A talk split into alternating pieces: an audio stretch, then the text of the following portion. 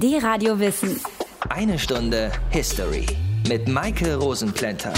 Bei meiner Mutter hing jahrelang ein Pappplakat im Flur mit einer kritzligen Kinderzeichnung und der Aufschrift Wir wollen wieder auf Spielplätzen und Wiesen spielen. Das hatte ich gemalt für die wahrscheinlich erste Demonstration meines Lebens gegen Atomkraft kurz nach der Katastrophe von Tschernobyl 1986.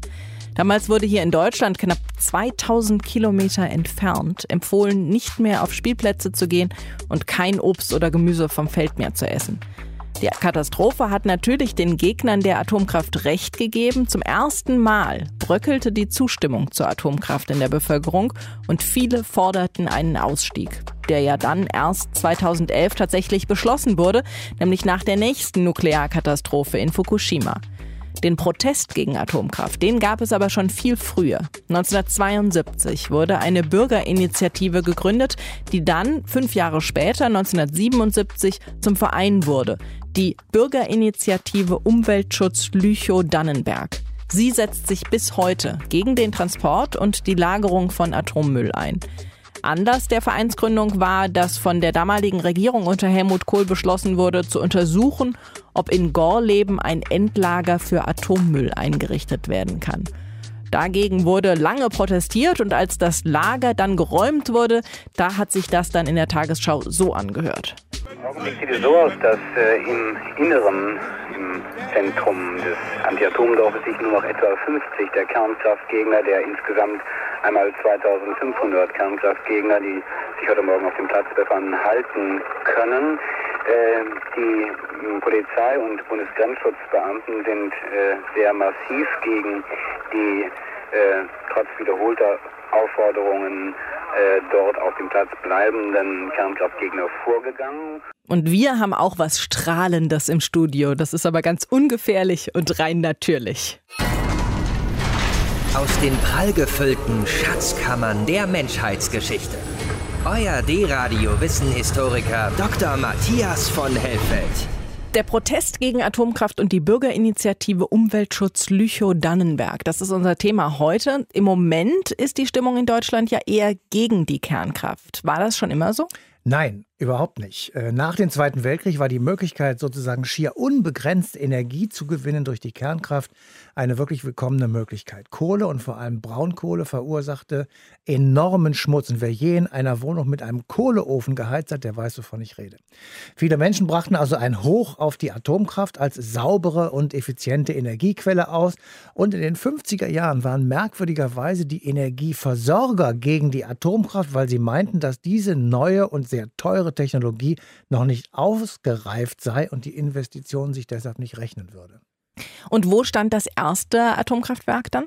Das stand in der bayerischen Gemeinde Karlstein, genauer gesagt in Große Welzheim in Unterfranken. Es wurde 1960 in Betrieb genommen und lieferte einige Monate später erstmals Strom für das öffentliche Netz. Es war 25 Jahre am Start und wurde Ende November 1985 stillgelegt. Der Rückbau begann drei Jahre später und er dauerte sehr viel länger als geplant, weil der beim Bau verwendete Stahl eine viel höhere Radioaktivität aufwies als gedacht. Und deswegen mussten beim Rückbau dann ferngesteuerte Kleinbagger eingesetzt werden, die den Abbauprozess nicht nur verzögerten, sondern eben auch erheblich verteuerten.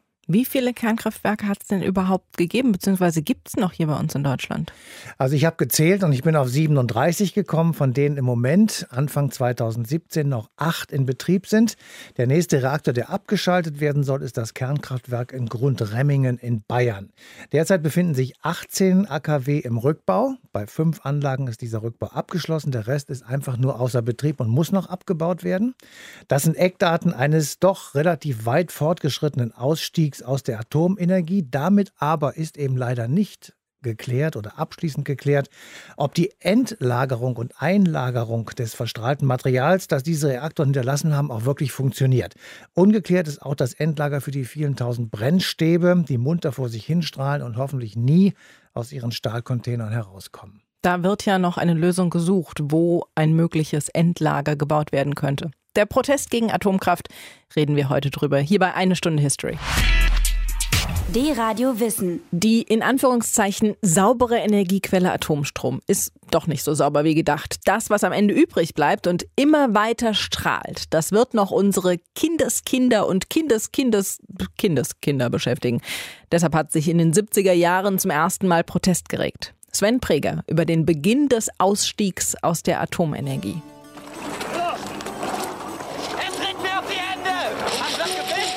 Dass der Protest in dieser Region stark ist. Das will ich ganz klar sagen. Wir glauben, es ist ein durchgeknalltes Szenario, was sich hier auf Lüchow-Dannenberg zubewegt. Ich bin Franzis Althoff. Franzis war lange Sprecher der Bürgerinitiative Umweltschutz Lüchow-Dannenberg.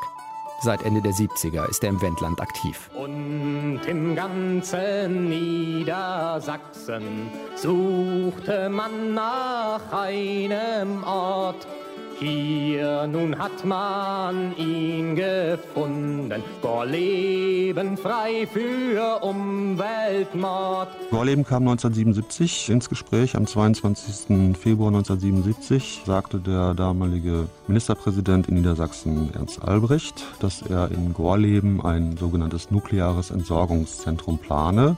Die Bundesregierung hat uns versichert, dass sie keine Alternative sieht zu dem gegenwärtig für Gorleben in der Diskussion befindlichen Projekt.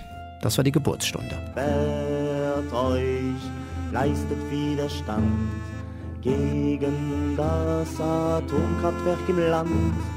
Schließt euch fest zusammen, schließt euch fest zusammen. Auf drei Säulen beruht ja dieser Widerstand. Also die erste Säule sicherlich Öffentlichkeitsarbeit, die zweite Säule die Juristerei, das heißt Klagen anstrengen. Und eigentlich erst die dritte Säule war der sogenannte Widerstand auf der Straße. Nur haben wir schnell die Erfahrung gemacht, dass diese dritte Säule enorm wichtig ist, weil scheinbar die am meisten Gehör findet. Keinen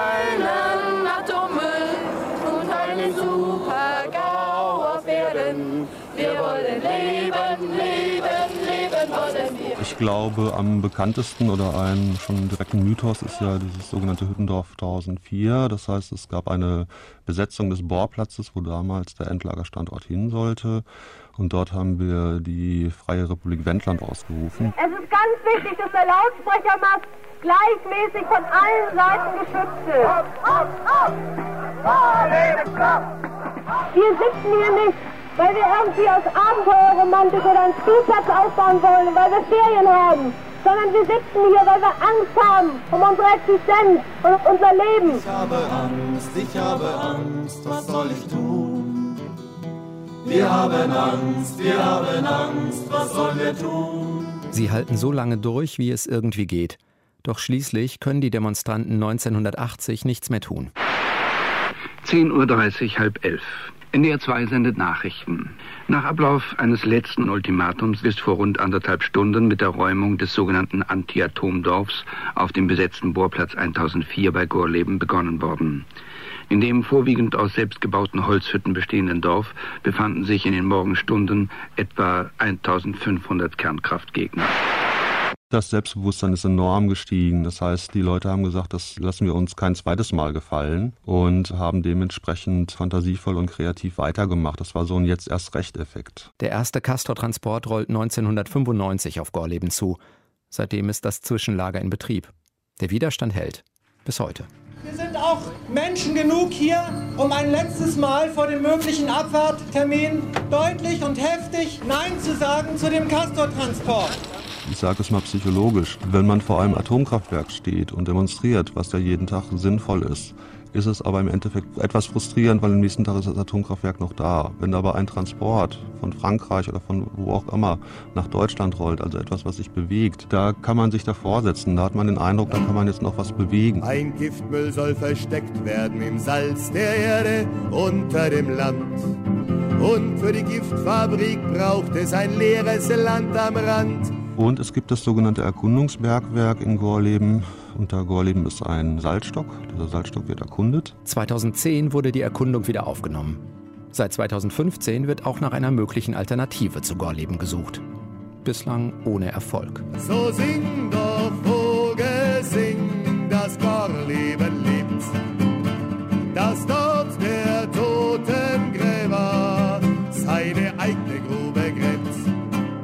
Der Anfang vom Ende der Atomenergie. Unser Thema heute, Sven Preger war das aus dem History Team.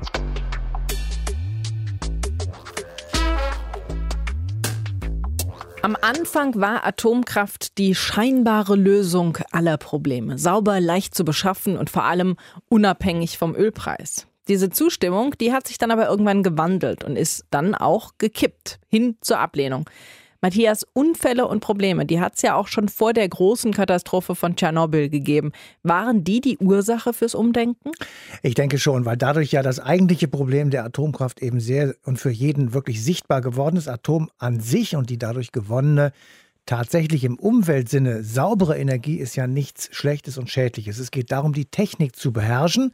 Und die vielen Unfälle signalisierten damals sehr, sehr deutlich, dass die Menschen diese Technik eben nicht zu 100 Prozent beherrschen. Deshalb wandelte sich das Image der AKW immer mehr, zudem auch das Problem mit dem Atommüll natürlich immer drängender wurde. Je mehr AKW am Netz waren, desto mehr Brennstäbe wurden benötigt, die irgendwo gelagert werden mussten. Ein sicheres Endlager gab es und gibt es nicht. Und das hat eben auch zum Umdenken beigetragen beigetragen. Bekommst du noch zusammen, wie viele Unfälle es weltweit in Atomkraftwerken gegeben hat? Nee, die genaue Zahl weiß ich nicht, äh, weil auch vermutlich nicht alle Unfälle wirklich publik gemacht wurden oder das Ausmaß der Schäden wurde heruntergespielt. Ähm, sicher ist, in den 40er und 50er Jahren waren es vor allem die Vereinigten Staaten, die betroffen waren, aber eben auch die damalige Sowjetunion oder das englische Kernkraftwerk Sellafield. In Deutschland hat Ende der 70er Jahre der Unfall in den USA im Kernkraftwerk Three Mile Island in der Nähe von Harrisburg die größte Aufmerksamkeit bekommen. Es war der bis dahin schwerste Atomunfall in den USA mit einer 50-prozentigen Kernschmelze. Dieser Unfall, der zwei Jahre nach der Gründung der Bürgerinitiative Lüchow-Dannenberg passiert, dieser Unfall löste weltweit Anti-AKW-Demonstrationen aus und es gab zahlreiche Bürgerinitiativen, die dadurch natürlich Rückenwind bekamen.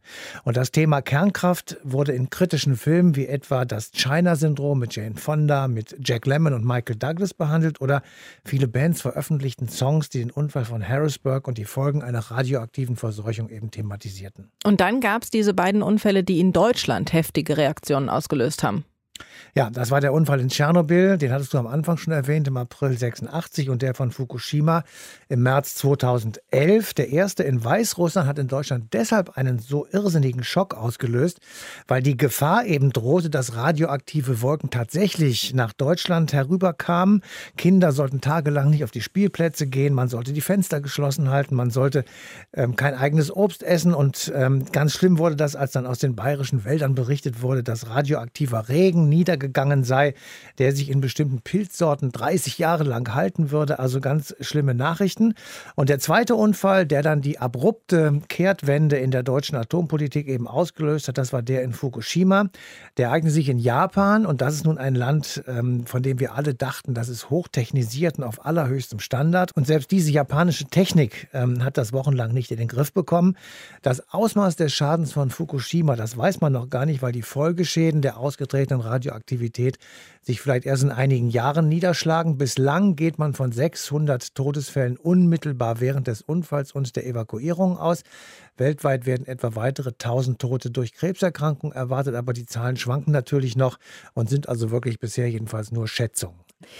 Und es können ja auch noch mehr werden, weil auch wenn die betroffenen Reaktoren ja natürlich abgeschaltet sind, die Brennstäbe, die strahlen ja weiter. Zum Beispiel Tschernobyl bekommt ja gerade auch eine neue Hülle, weil die alte nicht dicht ist. Atomkraft, nein, danke. Das musste sich erst durch mehrere Katastrophen festsetzen. Unser Thema heute bei Eine Stunde History, die Radio Wissen hier. So eine Bürgerinitiative kann ja eine ziemlich trockene Angelegenheit sein, mit formalen Sitzungen und Absprachen unter Vorstandsmitgliedern und Informationsveranstaltungen. Aber gerade wenn der Sinn der Bürgerinitiative es ist, Proteste zu organisieren und Widerstand zu leisten, dann klingt es danach, als gäbe es da viel von zu erzählen. Monika Tietke ist kurz nach der Vereinsgründung, nämlich 1978, zur Bürgerinitiative dazugestoßen und kann uns ein bisschen davon erzählen, was in den Anfangsjahren so alles passiert ist. Hallo, Frau Tietke. Ja, guten Tag. Warum haben Sie sich denn damals der Bürgerinitiative Lüchow-Dannenberg angeschlossen? für uns als Landwirte war es damals natürlich so eine Geschichte, wir leben vom Grund und Boden und können unseren Acker nicht einfach einrollen und woanders hingehen. Und dann wurde uns hier dieses Konzept von der Deutschen Gesellschaft zur Wiederaufarbeitung von Kernbrennstäben vorgestellt. Und es kamen Mitarbeiter, die hier Land kaufen wollten und dann gesagt haben, also wenn ihr euch darauf nicht einlasst, dann werdet ihr enteignet. So, und das war natürlich erstmal etwas, was uns alle wachgerüttelt hat und natürlich eben auch zu entsprechenden Protesten geführt hat. Was waren denn so die Forderungen, die durchgesetzt werden sollten? Stopp äh, der Atomkraftwerke überhaupt, also Schließung der Atomkraftwerke, Ausstieg, das war schon damals eine zentrale Forderung. Aber erstmal mussten wir uns ja überhaupt um diesen ganzen Hintergrund auch kümmern, weil man kann ja sich nicht einfach hinstellen und sagen, so, das wollen wir nicht. Dazu musste man sich auch ein bisschen mit der Materie vertraut machen. Und die erste Geschichte war, dass äh, dann in Veranstaltungen kommuniziert wurde, was sollte da überhaupt auf uns zukommen hier in diesem kleinen Landkreis Lüchow-Dannenberg, wo es eigentlich naturnahen Tourismus und Landwirtschaft gab, Industrie gar nicht. Und dann wurden hier die Pläne vorgestellt. Es sollten äh, Riesengebäude gebaut werden, 100 Meter hoch. Also das hätte den Landkreis total verändert. Und äh, das war natürlich die eine Sorge, die uns umgetrieben hat, eben auch mit dem Hintergrund der landwirtschaftlichen Betriebe hier in Lüchow-Dannenberg. Und das andere war natürlich, dass hier jede Menge Atommüll dann herkommen sollte. Aber was soll denn Ihrer Meinung nach mit dem radioaktiven Material, das ja irgendwo gelagert werden muss, passieren? Ja, es ging uns immer bei all diesen Protesten, die wir auch über diese 40 Jahre aufrechterhalten haben, immer um den Umgang mit dem Problem, also und auch um den Prozess. Und da gibt es nach wie vor kein Konzept. Und wir haben immer wieder den Finger in die Wunde gelegt und haben gesagt, Leute, ihr könnt nicht seit den 50er Jahren Atomkraftwerke betreiben, aber kein Mensch weiß, was äh, mit dem radioaktiven Müll passiert. Nun gibt es inzwischen ein Standortsauswahlgesetz, es gibt ein Endlagersuchgesetz, aber die Probleme, die mit dem Atommüll einhergehen, die sind immer noch die gleichen und sie sind immer noch ungelöst. Dann ist jetzt Zeit für ein kleines Zwischenfazit. War die Bürgerinitiative erfolgreich? Ja, also wir haben den Atommüll hier in Lüchow-Dannenberg. Es stehen 113 Kastoren in einem Zwischenlager.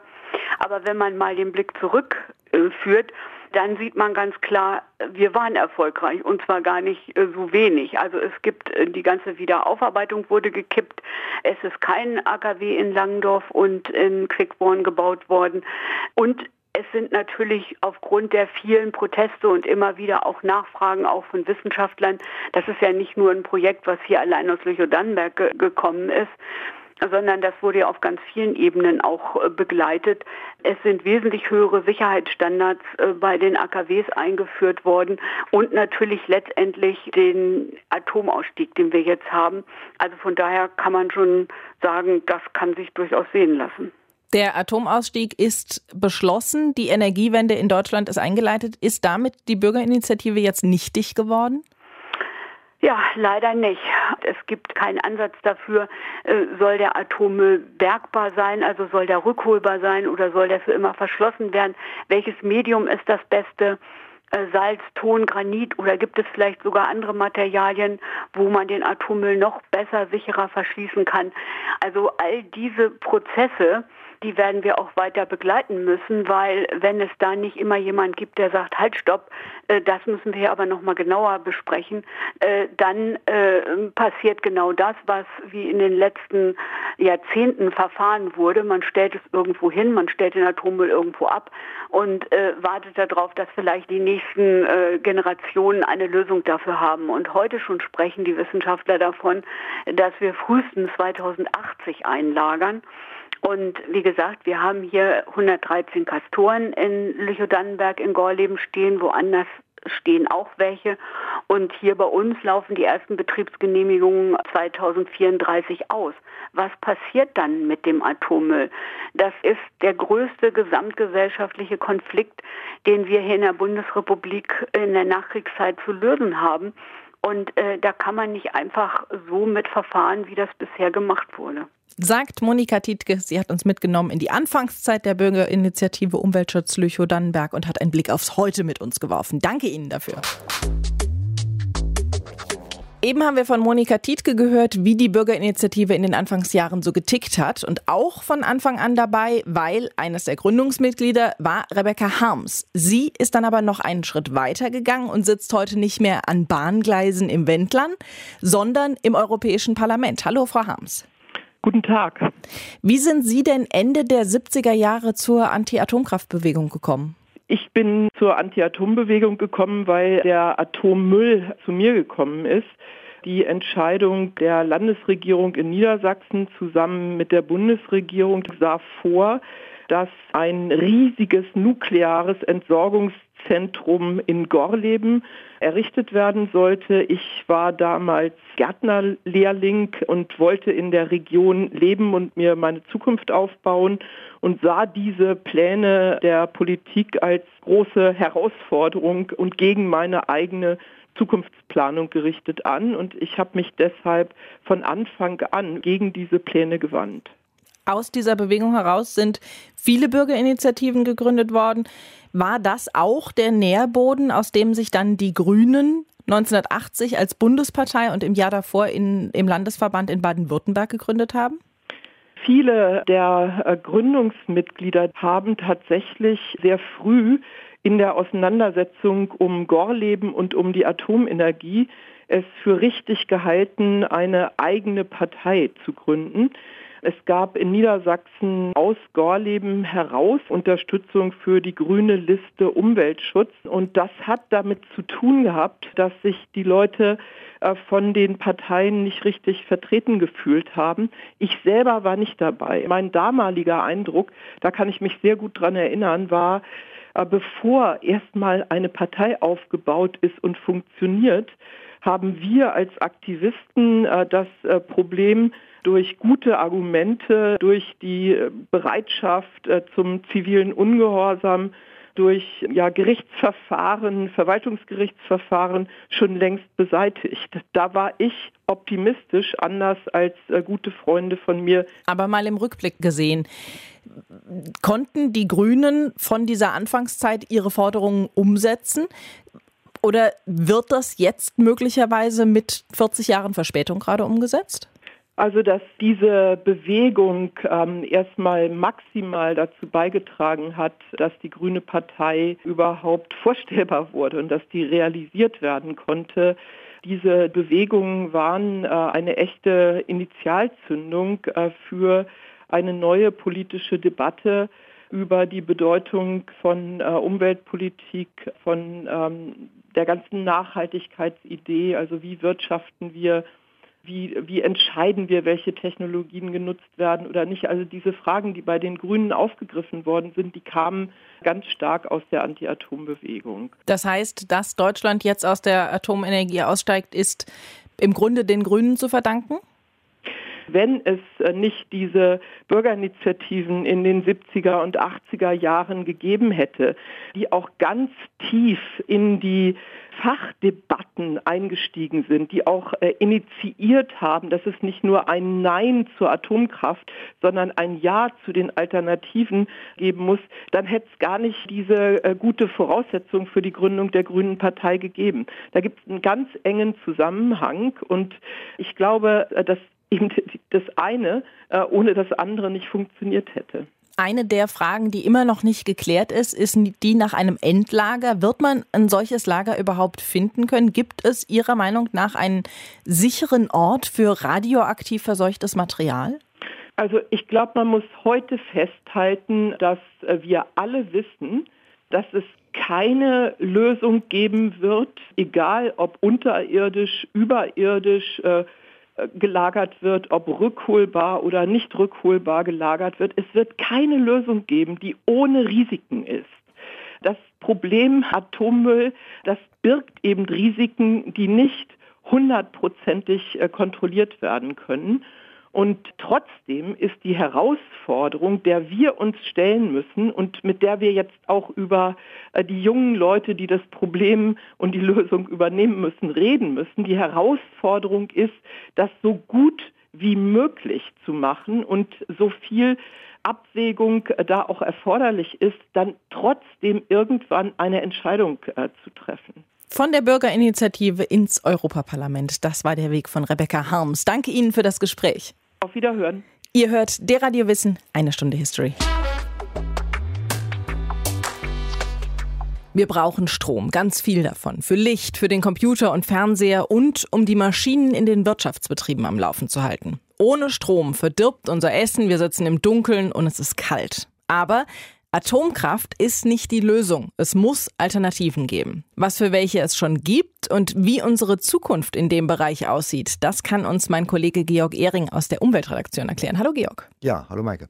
Wird Deutschland und Europa in Zukunft ich sag mal, gepflastert sein mit Solaranlagen und Windkraftanlagen? Ich vermute ja. Denn äh, die Europäische Union hat sich vorgenommen, bis Mitte des Jahrhunderts aus Kohle, Öl und Gas auszusteigen, komplett. Atomkraft wird wahrscheinlich eine geringere Rolle spielen als heute, auch wenn noch einzelne Atomkraftwerke dazugebaut werden. Und äh, die äh, Stromversorgung wird überwiegend auf Solar, Windkraft, teilweise Biomasse, also Biogas und ein bisschen auch auf Wasserkraft basieren. Und da werden ganz viele Windräder zugebaut werden. Die werden was effektiver sein als die, die wir heute haben. Auch ganz viele Solaranlagen, auch was effektiver als wir heute haben, sodass das Pflaster nicht ganz so dicht sein wird. Aber wir werden ziemlich viele solche Anlagen in der Landschaft stehen haben. Das heißt, wir werden einen kompletten Ausstieg aus den fossilen Brennstoffen haben, aber nicht aus der Atomenergie? Aus den fossilen Brennstoffen soll es bis Mitte des Jahrhunderts einen kompletten Ausstieg geben. Aus der Atomenergie nicht. Das heißt immer bei der Europäischen Union CO2-frei. Und da gilt die Atomkraft auch als CO2-frei. Aber ich vermute, sie wird irgendwann zu teuer sein. Aber das ist dann für ganz Europa, nicht für Deutschland. Das ist für ganz Europa, wie das die einzelnen Mitgliedstaaten füllen, das ist ihnen selber überlassen. Frankreich setzt ja sehr stark auf Atomkraft. Deutschland will aus der Atomkraft aussteigen und beide Staaten verfolgen ihre Politik und dürfen das auch mal hier auf Deutschland gesehen, wenn es dann diese ganzen Windkraftanlagen und Solaranlagen gibt, können wir davon ausgehen, dass dann eine ausreichende Menge an Energie da sein wird, um unseren heutigen Standard zu halten? Ich glaube, die Menge ist nicht das Problem. Man kann genügend Windräder, Solaranlagen installieren, dass von der Menge her genügend Strom produziert wird. Das Problem ist derzeit noch die zeitige Verfügbarkeit. Das heißt, äh, man will ja nicht den Toaster anschalten, wenn gerade der Wind weht, sondern wenn man Toast braucht. Und da ist noch einiges zu machen. Da ist auch noch eine ganze Menge Forschungsbedarf, aber da tut sich auch eine Menge. Wie weit sind wir denn mit dieser Speichertechnik? Mit der Speichertechnik äh, kommen wir ein ganz großes Stück voran. So richtig großtechnisch einsatzfähig ist das noch nicht, und zwar vor allem deswegen, weil es zu teuer ist. Aber bei Solaranlagen, wenn man sich auf dem eigenen Haus eine Solaranlage baut, da ist heute schon ein ganz großer Teil, die einen Speicher äh, dazu kaufen und sich dann den Strom zum Eigengebrauch im eigenen Haus speichern. Das als wir vor drei Jahren eine Solaranlage uns gekauft haben, da hieß es, das geht, wollte er das haben, ist aber noch nicht wirtschaftlich. Und das entwickelt sich ganz rapide in die Richtung, dass das wirtschaftlich wird. Und ganz großtechnisch geht es in dieselbe Richtung. Es gibt da ganz viele Technologien, die miteinander wetteifern. Das sind die konventionellen Pumpspeicherkraftwerke. Das heißt, Wasser wird in einen Speichersee gepumpt und bei Bedarf fließt es wieder ab und erzeugt auf diese Weise Strom. Das sind Batterien, da tut sich technisch sehr, sehr viel. Die werden sehr schnell sehr viel billiger und sehr viel besser. Da gibt es so Ideen wie zum Beispiel äh, unter Wasser einen großen äh, Betonklotz aufzustellen, der mit Wasser gefüllt wird und dabei Strom erzeugt. Wenn nicht genügend Strom da ist und wenn Stromüberschuss da ist, wird das Wasser wieder aus dem Klotz rausgepumpt. Da gibt es also ganz verrückte Ideen und äh, was sich dann kostenmäßig am Ende durchsetzt, das werden wir sehen. Aber da wird sehr viel geforscht. Wir haben dann ein bisschen Zeit. Das Institut Agora Energiewende, das ist eine Denkfabrik aus Berlin, die haben ausgerechnet, dass man so bei deutlich über 50 Prozent erneuerbare Energien erst die Energiespeicher überhaupt im großtechnischen Maßstab brauchen wird. Bis dahin geht es mit Leitungsausbau. Das heißt, der Strom wird halt dahin transportiert, wo er gebraucht wird, von dem Ort, wo er gerade entsteht. Da hat Deutschland einen sehr großen Rückstand, deswegen müssen immer wieder Windräder auch zum Beispiel abgeschaltet werden. Äh, aber das ist derzeit noch das, worauf man in den nächsten Jahren setzen kann. Aber wie gesagt, wenn es 50, 60, 70 Prozent erneuerbare Energien sind, dann reicht das nicht mehr. Dann brauchen wir diese großtechnischen Speicher. Und da ist noch jede Menge Forschungs- und vor allem auch Investitionsbedarf. Der Ausstieg aus der Atomenergie hier in Deutschland ist ein Punkt, der im Moment vorangetrieben wird. Ein anderer ist das Problem der Umweltverschmutzung, der Luftverschmutzung durch Abgase, zum Beispiel vor allem auch durch Autos. Wie wird da unsere Mobilität in Zukunft aussehen? Ich glaube, die wird auch elektrisch sein. Da redet man ja seit vielen Jahren von und es tut sich ziemlich wenig. Es gibt jetzt Prämien, mit denen man versucht, den Absatz anzukurbeln. Und auch das funktioniert noch nicht richtig. Ich sage noch nicht richtig. In anderen Ländern funktioniert es schon, zum Beispiel in China. Da geht die Regierung mit ganz großem Druck da dran. Man kriegt zum Beispiel für Benzinautos nur sehr schwer eine Einfahrterlaubnis in größere Städte. Und äh, deswegen unter anderem boomen dort die Elektroautos, auch wenn sie technisch noch Nachteile haben. Da gibt es Baustellen in der Technik, vor allem die Batterietechnik. Die Batterien sind sehr schwer. Sie bringen genug Power, aber das Tanken dauert lange. Das heißt, an der Tankstelle wird man dann von dem Benziner dann doch deutlich überholt. 20 Minuten bei einer Schnellladung, habe ich mir letztens sagen lassen. Ähm, aber wenn da eine Schlange von drei Autos dastehen, dann ist das schon schlecht.